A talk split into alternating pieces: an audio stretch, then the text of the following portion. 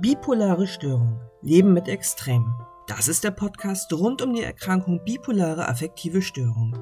Mein Name ist Veronika, ich bin 37 Jahre alt und die finale Diagnose bipolare Störung konnte bei mir vor sechs Jahren nach der ersten ausgeprägten Manie gestellt werden. Schon vor einigen Jahren schlug mir meine Bettnachbarin während eines stationären Aufenthalts in der Psychiatrie vor, einen Podcast zu produzieren. Dieses Jahr zog ich diese Idee aus meiner Schublade und fasste endlich den Mut, mit meiner Erkrankung an die Öffentlichkeit zu gehen. In diesem Podcast wird es um Fragen gehen wie, was ist eine bipolare Störung überhaupt? Welche Anzeichen und Symptome zeichnen Manien und Depressionen aus? Und wie erlebe ich diese Erkrankung? Und vieles, vieles mehr.